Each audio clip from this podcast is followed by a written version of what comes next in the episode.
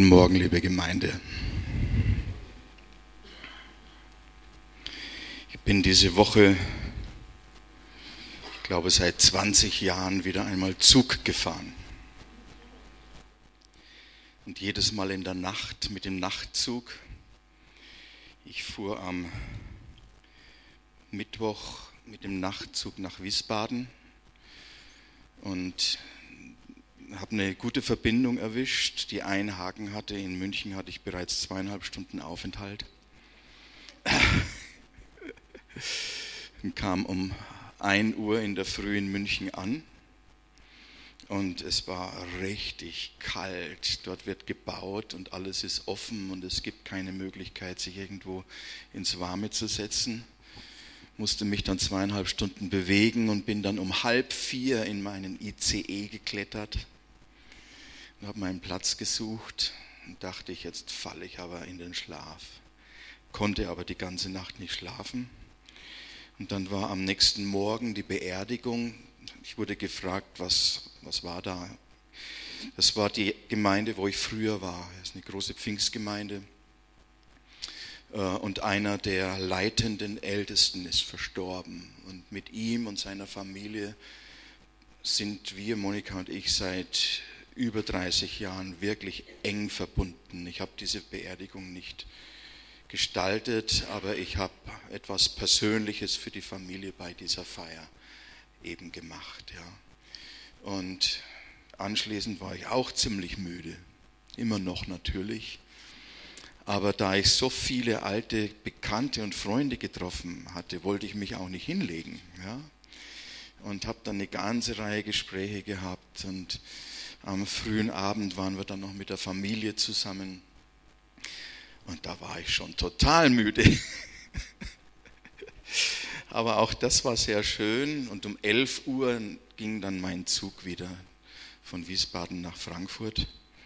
Und dachte ich, also diesmal falle ich aber in den Schlaf, wenn ich im Zug sitze. Und bin dann in Frankfurt in den ICE geklettert und konnte wieder die ganze Nacht nicht schlafen.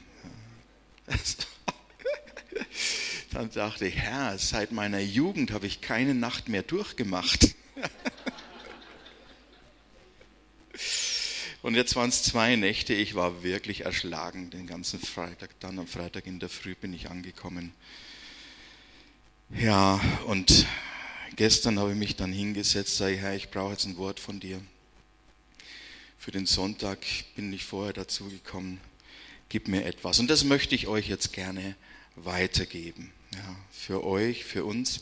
Darf ich mal sehen, wer ist denn schon länger als zehn Jahre gläubig hier? meisten wahrscheinlich.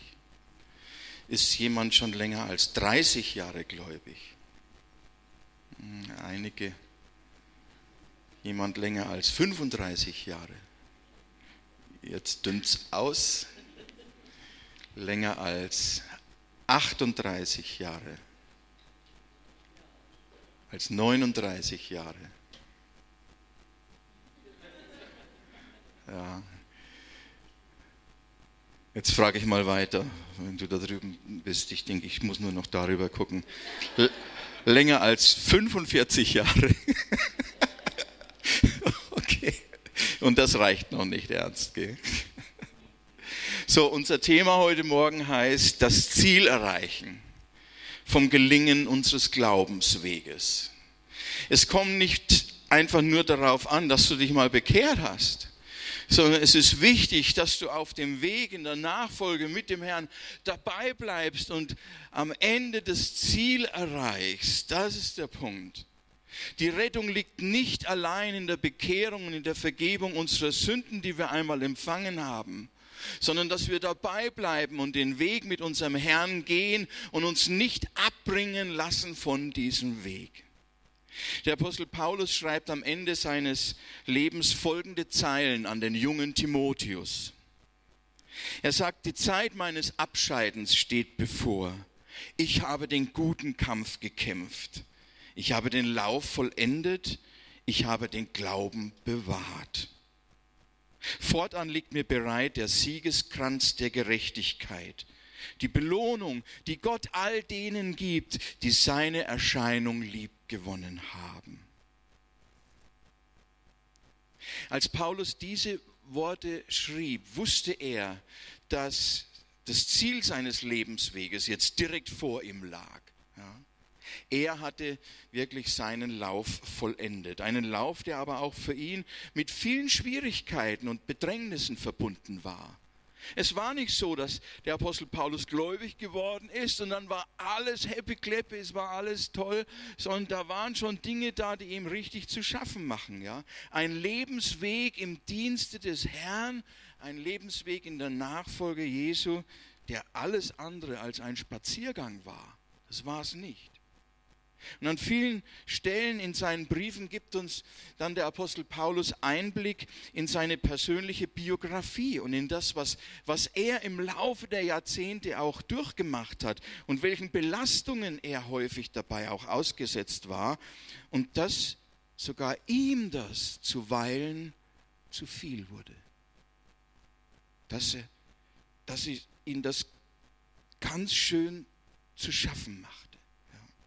Einmal, so sagt er in 2. Korinther 12, hat er den Herrn dreimal gebeten. Nicht nur einmal, sondern dreimal hat er Gott angefleht. Und ich kann mir vorstellen, wenn Paulus gebetet hat, dann war das wirklich ein tiefes, ein starkes Gebet, das sofort durchgedrungen ist. Und er hat jetzt dreimal zu Gott gefleht, ihm doch eine bestimmte Not, etwas, worunter er sehr litt, was ihn schwächte, zu nehmen. Und das war kein triviales Problemchen, das Paulus hier zu tragen hatte. Darüber hätte er mit Sicherheit kein Wort verloren. Hier ging es um ein heftiges, ein quälendes Leiden, eine Not, die ihm viel Kraft kostete und an ihm zehrte. Aber er bekam nicht die erhoffte Antwort. Sein Pfahl im Fleisch, wie er es nannte, blieb. Erstaunlich, gell? Trotzdem wurde sein Gebet erhört, aber anders, als er sich vorgestellt hatte, ja. Was man hier sehen muss, und da geht es heute auch mal um einen Perspektivenwechsel. Wir hatten ja jetzt den Perspektivenwechsel in der Leiterschaftsfreizeit, da ging es um einen Perspektivenwechsel. Und es ist wichtig, dass wir manchmal in Dingen, die wir vielleicht für so klar halten, einen Perspektivenwechsel vornehmen, um eine Sache auch einmal von einer anderen Seite zu sehen. Es ist dieselbe Sache, aber von einem anderen Blickwinkel aus betrachtet. Und jetzt eröffnet sich und erweitert sich dieses Bild, was eben auch noch ist und sein kann. Und es gilt auch hier in diesen Dingen. Ja? Das, was den Apostel Paulus hier so schwächte und seinen Dienst erschwerte, das sehen wir dann im Weiteren im Text, das schwächte Gott nicht. Was ihn einschränkte und seine Kraft und seine Fähigkeiten hinderte scheinbar, behinderte ja Gott nicht. Und was ihn aussehen ließ wie jemand, der schwach ist und gehandicapt ist, und es war er, das schränkte ja Gott nicht ein. Und das schränkte Gottes Kraft nicht ein, ganz im Gegenteil. Und deshalb, deshalb, weil Paulus hier auch etwas neu verstehen musste oder verstehen musste, deshalb bekam kam der Apostel Paulus auf seine dreimalige Bitte hin, ihm doch diesen Stachel, ihm diese Schwierigkeit, ihm diese Not zu nehmen und das Übel zu beseitigen, dreimal dieselbe Antwort. Und jedes Mal sagte der Herr, Paulus, meine Gnade ist alles, was du brauchst. Meine Kraft zeigt sich in deiner Schwachheit, denn wenn du schwach bist, bin ich stark und meine Kraft kann durch dich und an dir und in dir in besonderer Weise wirken. So, Paulus hat drei Anläufe gebraucht, bis er verstanden hat, was das eigentlich bedeutet. Und als er es dann nach dem dritten Mal verstanden hat, kann er schließlich an die Korinther schreiben. Und nun sagt er, nun bin ich zufrieden mit meiner Schwachheit, damit die Kraft Gottes bei mir ist und auch durch mich in meiner Schwäche wirken kann.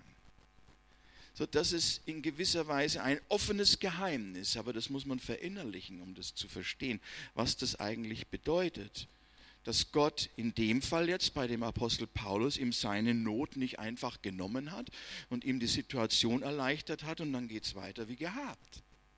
Sondern hier geschieht etwas, um den Glauben des Paulus auch zu vertiefen und ihm in eine neue Tiefe zu führen, was es heißt, an Gott zu hängen, mit Gott zu gehen, mit ihm zu leben und von ihm gebraucht zu werden.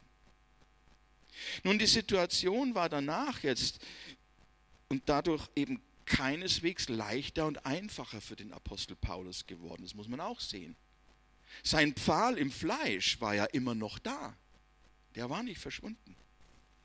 Doch Paulus lernt hier jetzt in einer neuen Weise oder vertieften Weise auch dann auf seinen Herrn zu vertrauen, wenn Gottes Antwort nicht wie erhofft ausfiel. Oder wenn es möglicherweise gar keine Antwort gibt und nicht alles wunschgemäß verläuft. Wir sehen dann in der weiteren Biografie des Apostels Paulus, er vertraute auch dann auf Gott, wenn eine Schwäche, wenn Defizite oder Leiden in welcher Art auch immer, wenn ein Mangel oder ein Notstand nicht von Gott aufgelöst und behoben wurde. Sein Vertrauen, und das ist der Punkt, sein Vertrauen hing nicht davon ab, ob es ihm gut ging oder nicht, ob er das bekam, was er wollte, ob seine Wünsche erfüllt wurden oder nicht.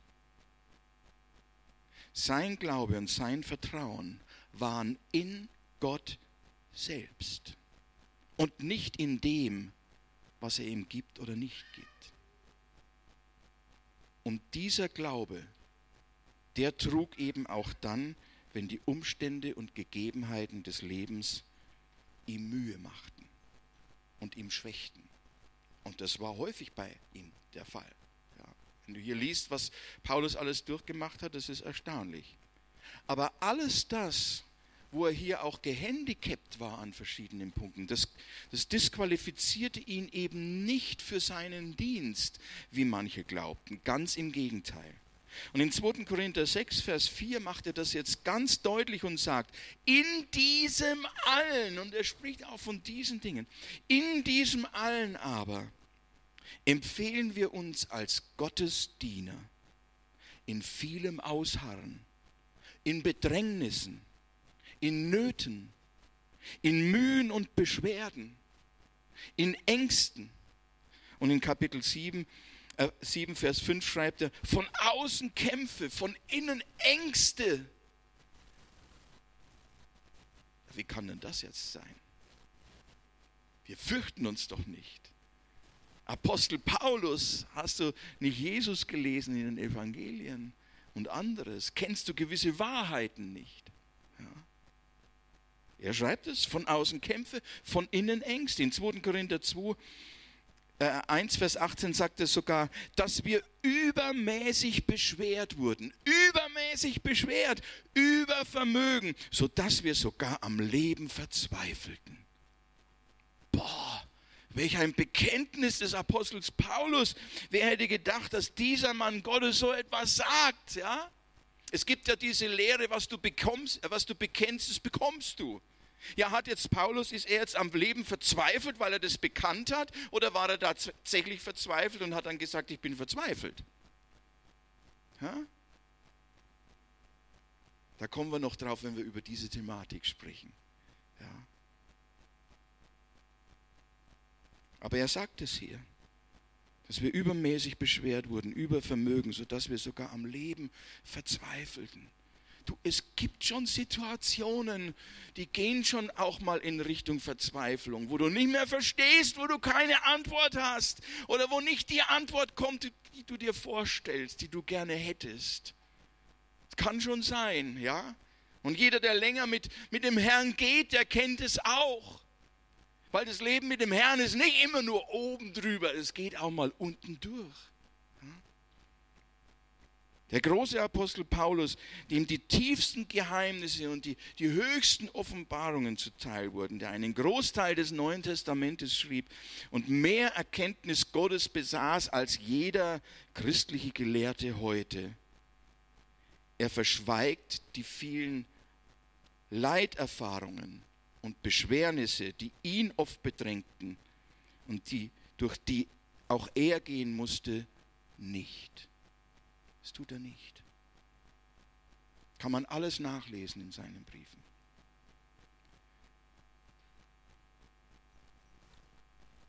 Erinnert euch, einen kleinen Perspektivenwechsel heute. Ja? Paulus präsentiert sich also ganz und gar nicht als unantastbare äh, äh, Heldenfigur, als Glaubenshelden, den, den nichts umhauen konnte. Er präsentiert sich nicht als einer, der immer über den Dingen stand und mit, jedem, mit einem Vollmachtswort jeden Angriff abwehrte, jede Not zurückwies und alle Bedrängnisse in seinem Leben wie Jesus im Sturm durch ein Wort zum Schweigen bringt. Schweig, verstumme und zack, weg ist das Problem. Es gibt Lehren, die das sagen.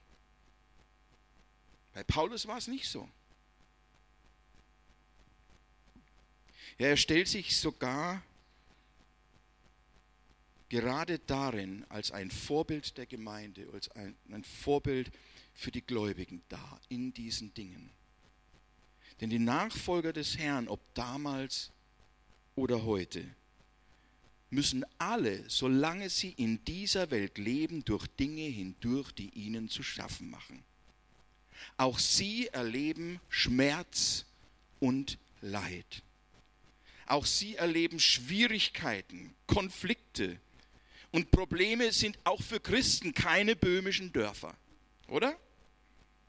Enttäuschungen, Bedrängnisse und manche Nöte erleben auch die Gläubigen. Definitiv. Sonst wären wir ja schon im Himmel. Im Himmel gibt es das nicht mehr. Ja? Sonst wären wir schon im Himmel. Erst dort nämlich heißt es, wird der Herr abwischen alle Tränen, jede Träne. Erst dort gibt es keinen Schmerz mehr und kein Leid und keine Trauer und kein Geschrei. Das sagt zumindest Gottes Wort, Offenbarung 21. Hier muss man unterscheiden, sind wir im Himmel oder leben wir noch auf der Erde in einer gefallenen Schöpfung, in die der Erlöser hineingekommen ist, um sich zu offenbaren all denen, die Erlösung suchen. Aber das volle Heil und die volle Wiederherstellung, wo es kein Leid und kein Schmerz und kein Geschrei und keine Trauer mehr gibt, das ist erst im Himmel, auch für Christen. Auch für Christen.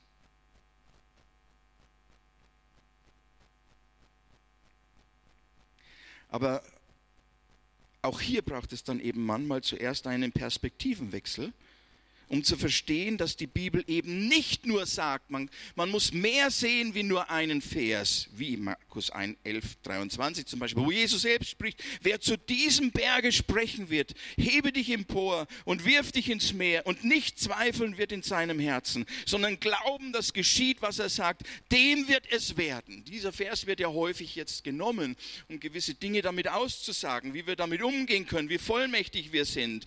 Aber das ist keine Handlungs Anweisung für ein sorgenfreies Leben, ihr Lieben. Das ist es nicht. Und wie man mit Problemen und Nöten umgeht, um sie sich wieder vom Hals zu schaffen. Der Glaube, und das darf an dieser Stelle eben auch einmal gesagt werden, ist doch kein Mittel zum irdischen Glück, das ist er nicht. Glaube ist keine Methode zur Erfüllung unserer Wünsche und zur Behebung jedes Notstandes, wenn wir nur recht glauben. Das ist es nicht. Aber der Glaube, und genauer gesagt der Glaube an Jesus Christus, der Glaube ist der Weg zum Frieden mit Gott. Und zwar völlig unabhängig von den Umständen und Gegebenheiten unseres Lebens, in denen wir uns gerade befinden. Und diesen Glauben zu bewahren, darauf kommt es an. Darauf kommt es an. Und auch darin ist uns Paulus ein wirklich gutes Beispiel, ein Vorbild, wie Gott gerade diejenigen braucht und gebraucht, die heute oft so gar nicht in unsere Vorstellung von erfolgreichem Glauben passen. Erfolgreicher Glaube. Vorbild erfolgreichen Glaubens zu sein, ist es nicht etwas nur für die Starken, für die Gesunden, für diejenigen, die immer alles im Griff haben, sind es unsere Vorbilder? Für die Glaubenshelden, die es drauf haben, die uns zeigen, wie Krankheit und körperliche Leiden, wie Widrigkeiten und Nöte, wie Hindernisse und Probleme durch den Glauben überwunden werden, wie es heute oft gesagt wird, und wie wir ein siegreiches und erfolgreiches Leben führen. Ich sage euch ehrlich, ich bezweifle das. Ich bezweifle das. Denn es kommt ganz darauf an, was wir unter siegreich und erfolgreich verstehen. Hm? Und wie wir den Begriff Glaubensheld definieren. Das ist ganz wichtig. Hm? Wie ein glorreicher Sieger hat Paulus jedenfalls häufig nicht ausgesehen, wenn du seine Biografie verfolgst. Und Hand aufs Herz. Wir auch nicht. Es gibt Tage, da sind wir sehr gut drauf geht es uns gut, aber nicht immer sehen wir so strahlend aus. Und Paulus hat auch öfter wie ein Verlierer ausgesehen, wie auch Jesus am Ende seines Lebens als der totale Verlierer ausgesehen hat. Paulus litt unter manchen Dingen, die sich nicht einfach aufgelöst haben. Das muss man sagen. Widrigkeiten und Beschwernisse waren auch Teil seines Lebens. Hm? Aber, und das ist der Punkt, durch alle Lasten und Mühen hindurch, durch alle Leiden und Schwierigkeiten, durch alle inneren und äußeren Kämpfe und trotz mancherlei Rückschläge und Enttäuschungen und anderem mehr, hat er das Vertrauen in Gott immer aufrechterhalten und ist immer weitergegangen. Er hat den Glauben bewahrt. Und das ist es, worauf es ankommt. Hm? Welche Mühen es ihn auch immer gekostet hat und welche Kämpfe er auch ausfechten musste. Er sagt von sich, er hat den Glauben bewahrt. Nicht, weil er so stark war.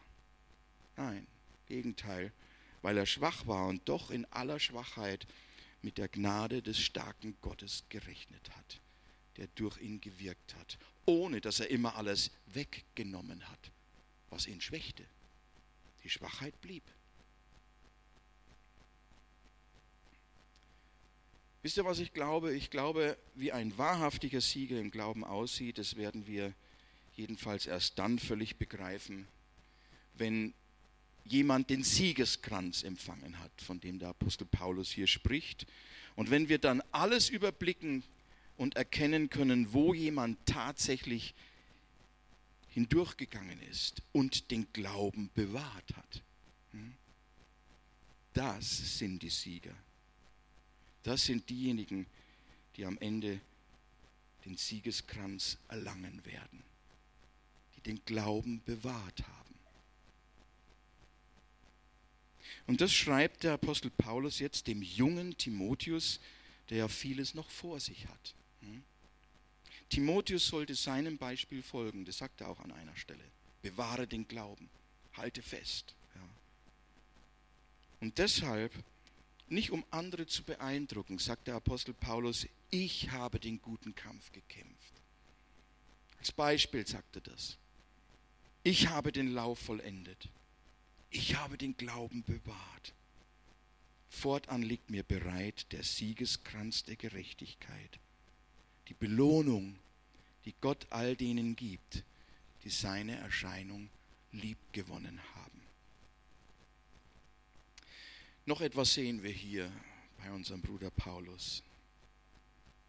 Obwohl das Leben des Apostels auch voller Beschwerden und Bedrängnisse war, was für ihn natürlich ein ständiges Ringen bedeutete, beschreibt er den Kampf, den er hier ausgefochten hat, dennoch als guten Kampf als einen guten Kampf. Ja?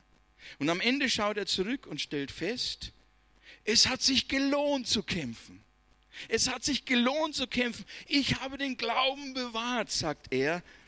Und jetzt spricht er auf einmal nicht mehr von den Bedrängnissen und nicht mehr von den Widrigkeiten, die er erfahren hat. Die liegen nun alle hinter ihm. Jetzt ist der Kampf vorbei. Und es hat, wenn er jetzt geht, ein äußerst gutes Ende.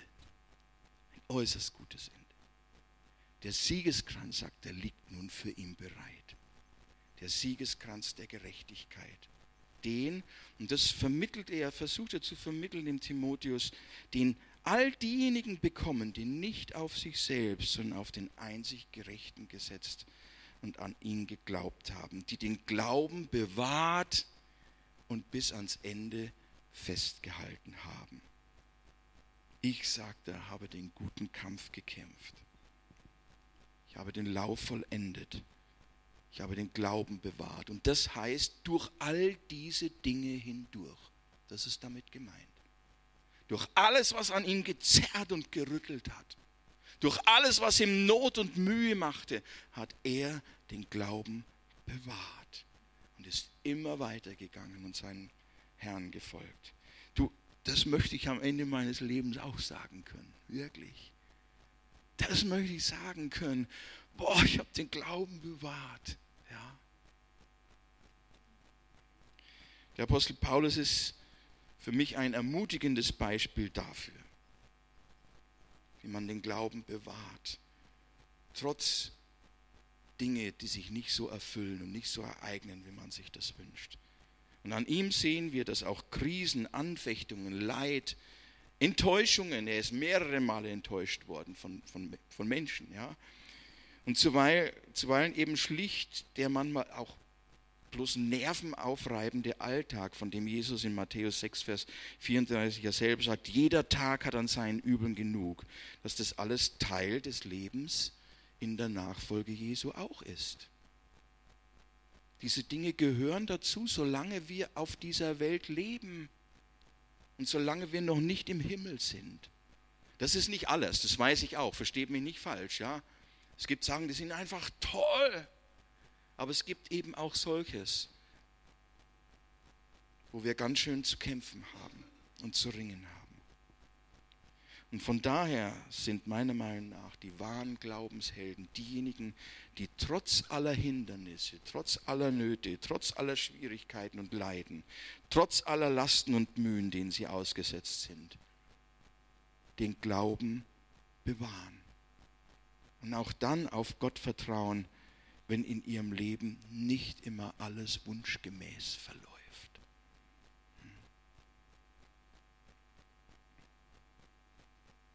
Du kannst alles haben, aber wenn du Jesus nicht hast, ist alles nichts. Und du kannst alles haben oder du kannst nichts haben, aber wenn du Jesus hast, hast du alles. Hast du alles. Es gibt aber auch warnende Beispiele.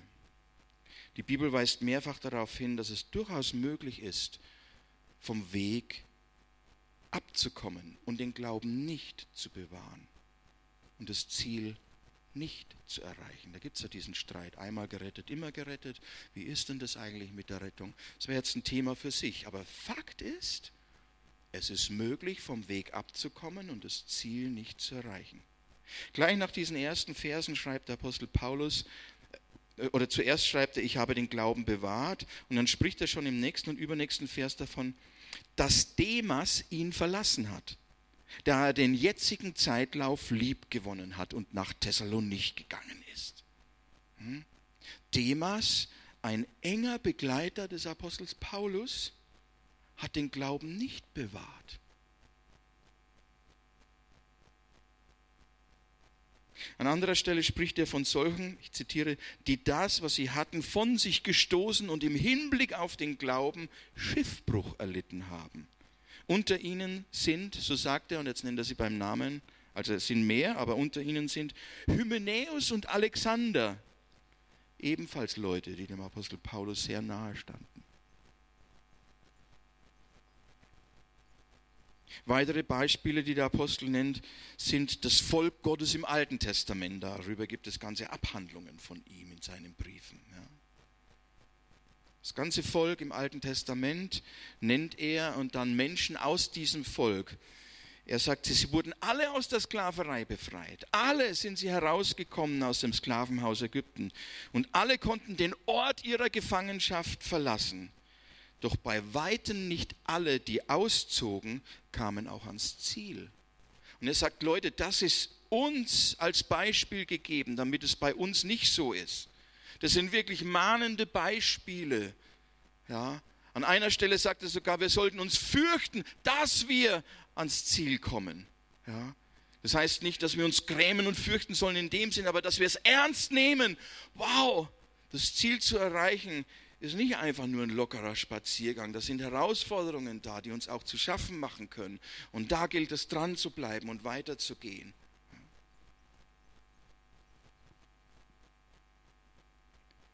Nicht alle kamen ans Ziel. Warum?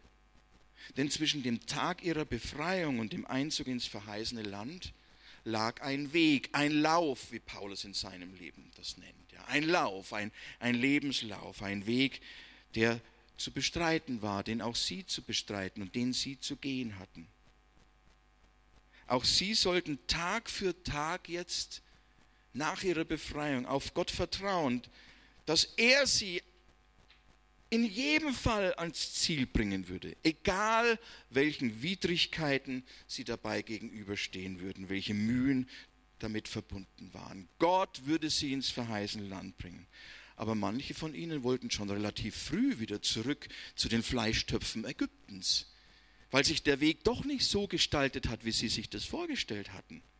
Die Mühen des Weges und die Abhängigkeit von Gott als ihrem Versorger, der nicht jedes Mal pünktlich Frühstück, Mittagessen und Abendbrot servierte und die Sachen auf den Tisch brachte, das wollten sie nicht.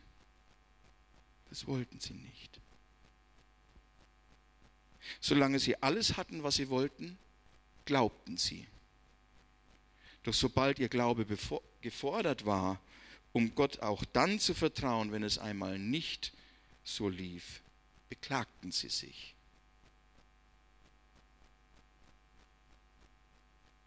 bei Bedrängnissen und Widrigkeiten, bei Dingen, die ihnen missfielen und ihr Wohlgefühl dämpften, waren sie schnell dabei, Gottes Fürsorge in Frage zu stellen.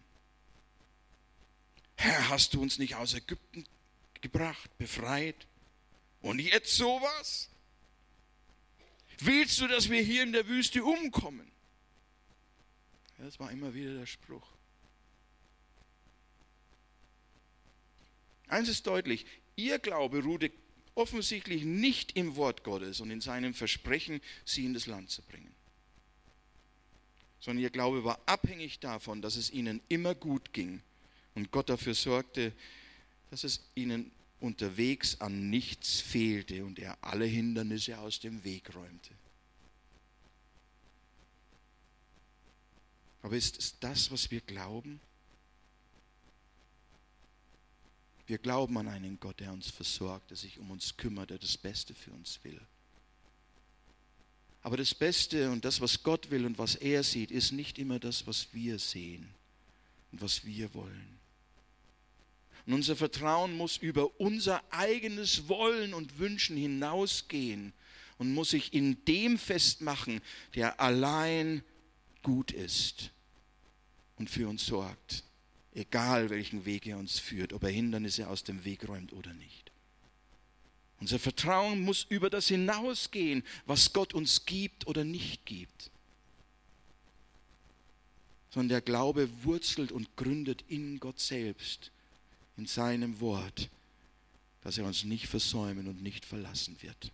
Auch dann, wenn wir vielleicht den Eindruck haben, wir wären versäumt und wir wären verlassen. Aber wir sind es nicht. Warum nicht?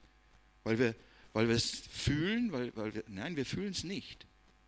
Aber wir sind deshalb nicht verlassen, weil Gott es gesagt hat. Und das glauben wir. Das glauben wir.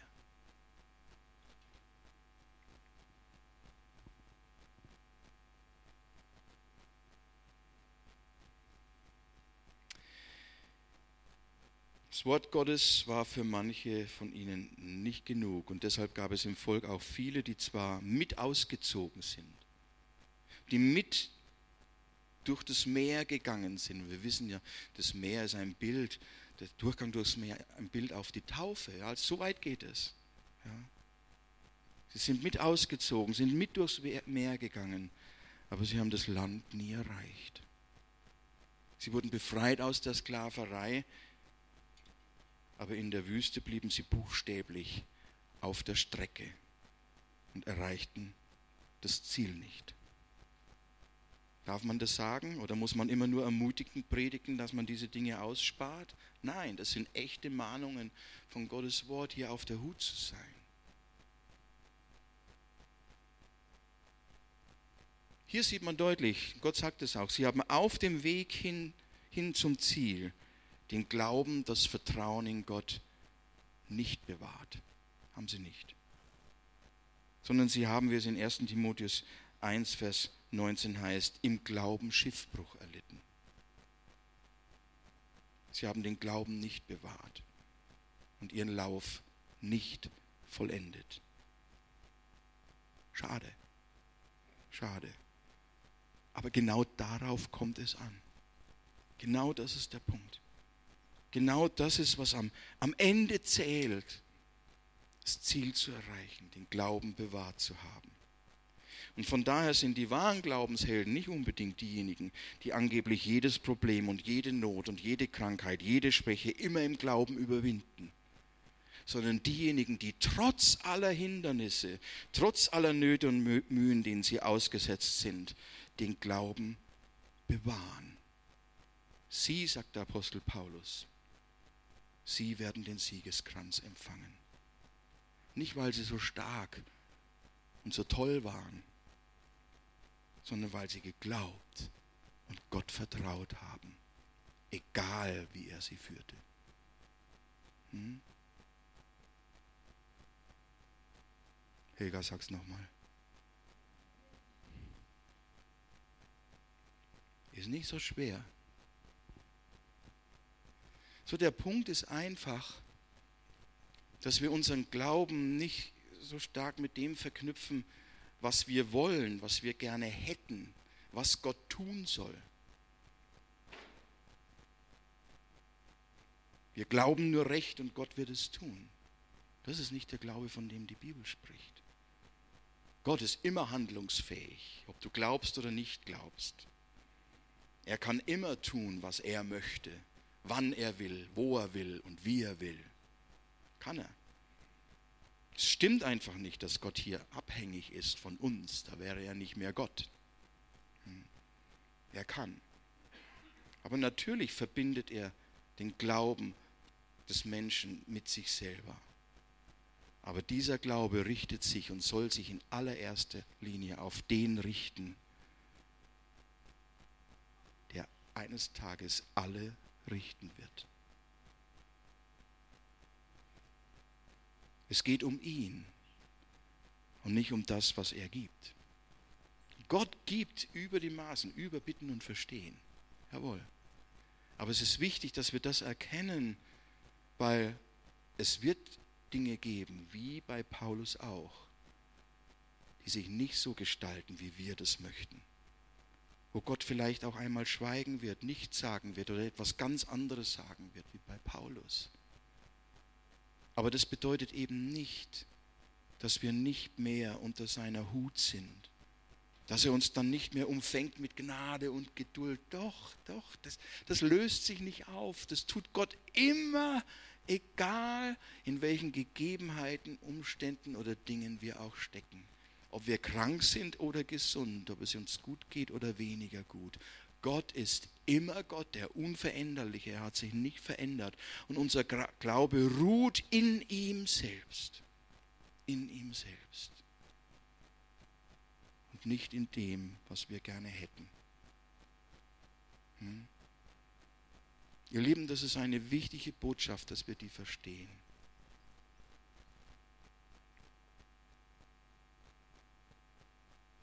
So, und du hältst dich dann vielleicht für keinen Glaubenshelden, hast dich bisher nicht für einen gehalten.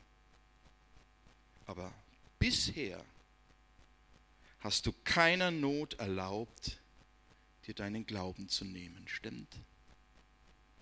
keiner Schwierigkeit, keiner Krankheit, keine, keinem Übel hast du erlaubt, dass dein Glaube verschwindet. Du hast vielleicht Zweifel gehabt, du hast Mühen gehabt, aber je besser du verstehst, und der Glaube wächst ja auch, das Verständnis der Dinge wächst ja auch, bleibst du dran. Und am Ende wirst du sagen können, ich habe Glauben bewahrt durch all die Übel hindurch, die auch mir geschehen sind, durch all die Enttäuschungen hindurch, durch all die Verletzungen hindurch, durch alles das, was auch in meinem Leben vorhanden war, neben all dem Guten. Ich sage es noch einmal, ja, es geht nicht darum, dass alles schlecht ist, ganz im Gegenteil. Aber solche Dinge gibt es eben auch. Du hast den Glauben bewahrt. Das sind die Glaubenshelden. Das sind sie. Ja. Der Ernst hat mir mal etwas gesagt, ist lange her. Das war am Anfang meiner Zeit hier. Ich bin immer wieder mal zu ihm in den Buchladen gefahren. Er hatte einen christlichen Buchladen in München. Und ich war gern dort. Das war ein Platz, wo ich sehr, sehr gerne war. Und wir kamen immer wieder ins Gespräch. Manchmal vorne im Laden, manchmal, wenn nichts los war, saßen wir hinten. Und wir haben damals auch über unsere äh, Mühen gesprochen, was uns Mühe macht und wo wir manchmal äh, nicht so oben auf sind, Schwächen oder auch wo man gefallen ist. Äh, und ich habe dann gesagt, Mensch, ich würde mir mehr Treue wünschen und so weiter, äh, dass es weitergeht. Und das ist ja das, was man will. Man will vollkommen Gott gefallen. Stellt aber fest, es ist nicht vollkommen. Und ich habe die Treue an die Vollkommenheit gebunden. Und da hat er was gesagt, was mir damals, da ist mir ein Kronleuchter aufgegangen. Er hat gesagt, Toni, du bist treu, weil du bist immer wieder aufgestanden und hast dem treuen Gott vertraut und geglaubt. Und darin liegt deine Treue. Ja. So, das ist nicht die ganze Wahrheit, aber das ist eine Perspektive, die auch ganz wichtig ist. Weißt du wahrscheinlich gar nicht mehr, nehme ich an. Ne? Ja, ja, genau. Ich weiß es noch, weil das ganz wichtig war für mich damals. Ja. So darin liegt das. Aufstehen, weitergehen, nicht liegen bleiben, nicht stehen bleiben. Ja, manchmal liegst du und weinst und darfst auch weinen. Schüttet euer Herz vor ihm aus, heißt es in den Psalmen. Ja. Und vor Gott darf man auch weinen und sagen, ich kapiere nichts mehr, ich verstehe es nicht, ich, ich begreife es einfach nicht. Aber du, du weißt es. Du weißt es. Und dann geht es weiter.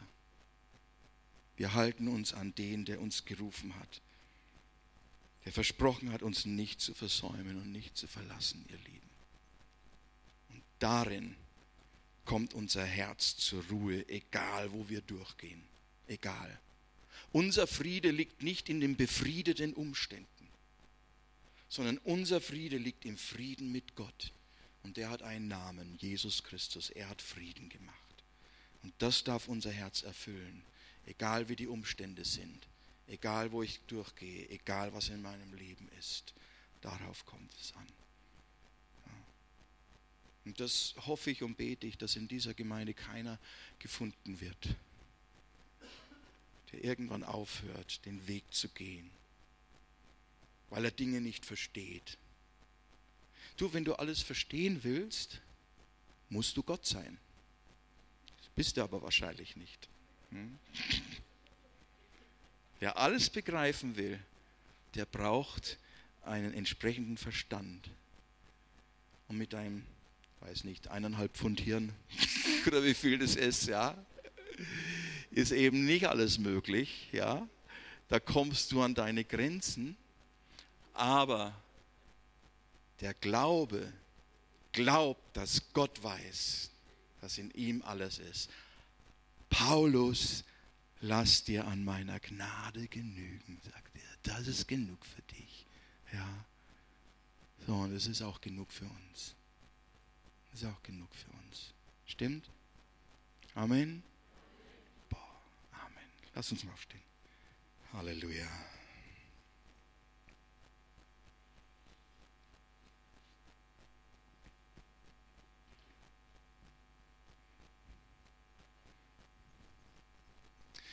Ich muss euch gestehen, dass ich auch Situationen und Phasen in meinem Leben kenne, wo große Fragezeichen an meinem Glauben hafteten.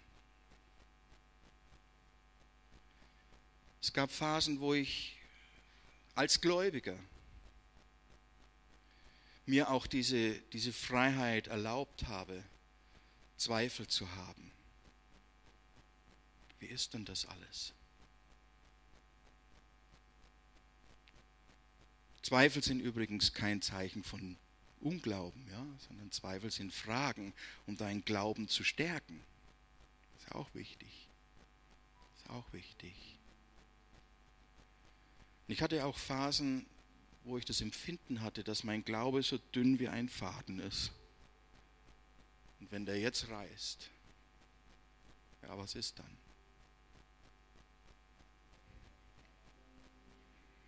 Aber das waren Zeiten, wo ich einfach gemerkt und erlebt und erfahren habe, dass es am Ende nicht das ist, was mich rettet, dass ich selbst irgendwie diese Fähigkeit aufbringen muss, sondern dass Gott allein retten kann und dass mein Glaube allein in ihm ruhen soll und nicht auf irgendwelche Begabungen, Fähigkeiten oder Möglichkeiten, die mir gegeben sind.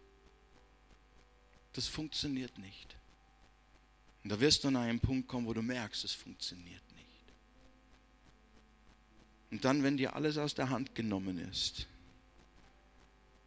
und du keine Möglichkeiten mehr hast, dann öffnet sich deine Sicht neu für den, der alle Möglichkeiten hat. Und dann kannst du sagen, oh Herr, lebe ich, so lebe ich, sterbe ich, so sterbe ich. Hauptsache, ich bin in deiner Hand. Hauptsache, ich gehöre dir. Du bist der Anfänger und Vollender des Glaubens. Ist nicht mein starker Glaube, ist nicht meine Fähigkeit, sondern auch den Glauben habe ich ja von dir empfangen, dass ich Kontakt, in Kontakt komme, dass diese Beziehung stattfindet, von der die Jutta vorhin gesprochen hat. Hm. Und dann kannst du sagen, Herr, dir vertraue ich. Auf dich baue ich. Du bist der Fels meines Lebens. Und egal was rüttelt und zerrt in meinem Leben, du wirst mich sicher bis nach Hause gelangen, geleiten. Ganz sicher. Ich werde das Ziel erreichen, nicht weil ich so viel Ausdauer habe, aber weil ein Gott in meinem Leben ist, dem nie die Kraft ausgeht und der mich sogar dann trägt, wenn ich selber nicht mehr kann. Hm. Jawohl. Und das brauchen wir alle, ihr Lieben. Vielleicht ist jemand da heute Morgen, dessen Glaube ist auf die Länge der Zeit. Vielleicht bist du auch kürzer oder länger schon dabei. Auch dünn geworden. Und du, weißt nicht genau, hast Fragen und, und Dinge, die dich beschäftigen. Und du spürst selber, dass du vielleicht irgendwie auch weggedriftet bist, nicht mehr so klar auf dem Weg bist. Ist nichts Ungewöhnliches. Aber wenn der Heilige Geist dir Licht gibt, dann solltest du dich ansprechen lassen und neu sagen, Herr, hilf mir, auf deinem Weg zu bleiben. Hilf mir, mit dir zu gehen. Hilf mir festzuhalten und vor allen Dingen halte du mich fest.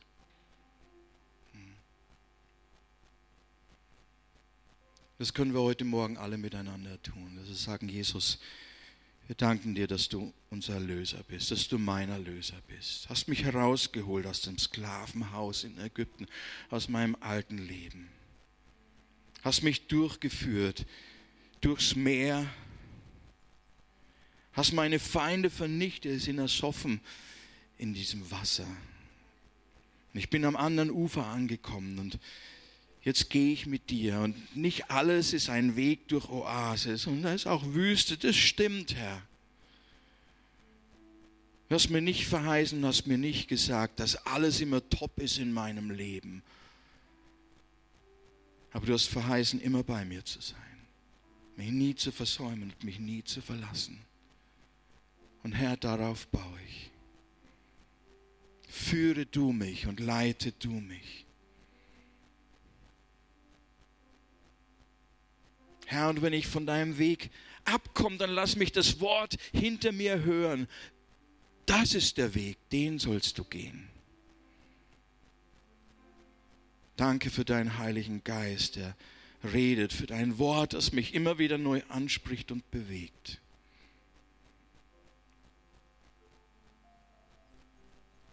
Danke, dass du am Ende mein ganzes Glück bist. Auch wenn heute noch so viele Dinge mit hineinspielen. Und wo wir manchmal etwas anderes vorgegaukelt wird. Jesus, ich bekenne, du bist mein Herr. Du bist mein Gott. Du bist mein Heiland. Danke dafür. Danke, Jesus. Danke, Herr.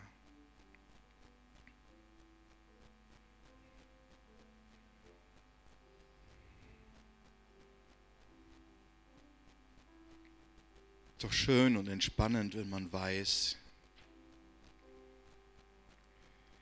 da ist ein Gott, dem nichts unmöglich ist. Ich muss die Dinge nicht möglich machen. Ich darf auf den vertrauen, der alles kann und der tut, was er verheißen hat. Das ist gefordert. Diesen Glauben, den wollen wir uns bewahren. Und den bewahrt er für uns. Halleluja.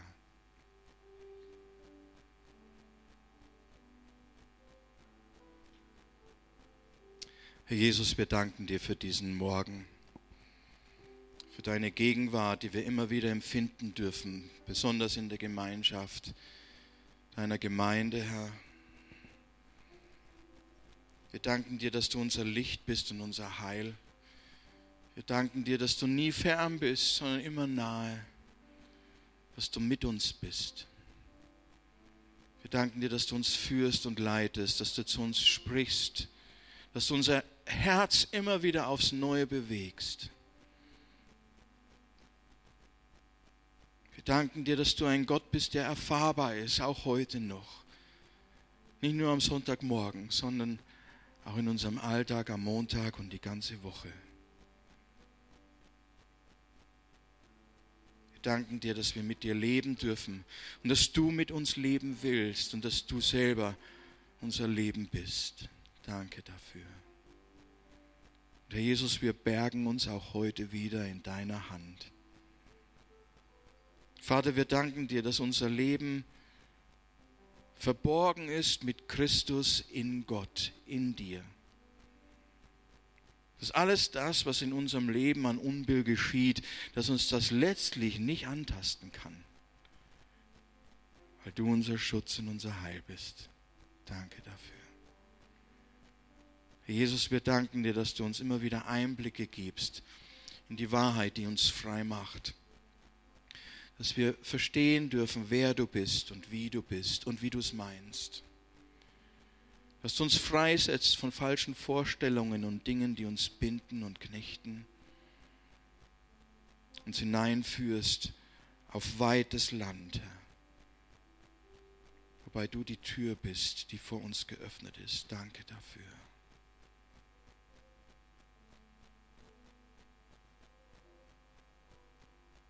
Herr Jesus, danke, dass wir nicht beengt sind in dir, sondern dass wir weit sein dürfen.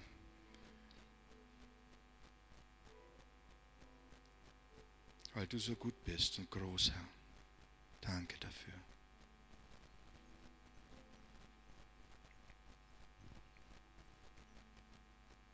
Wer mag, kann gerne seine Hände nochmal zum Herrn erheben, zu Gott ausstrecken als ein Zeichen dafür, dass du Gnadeempfänger bist.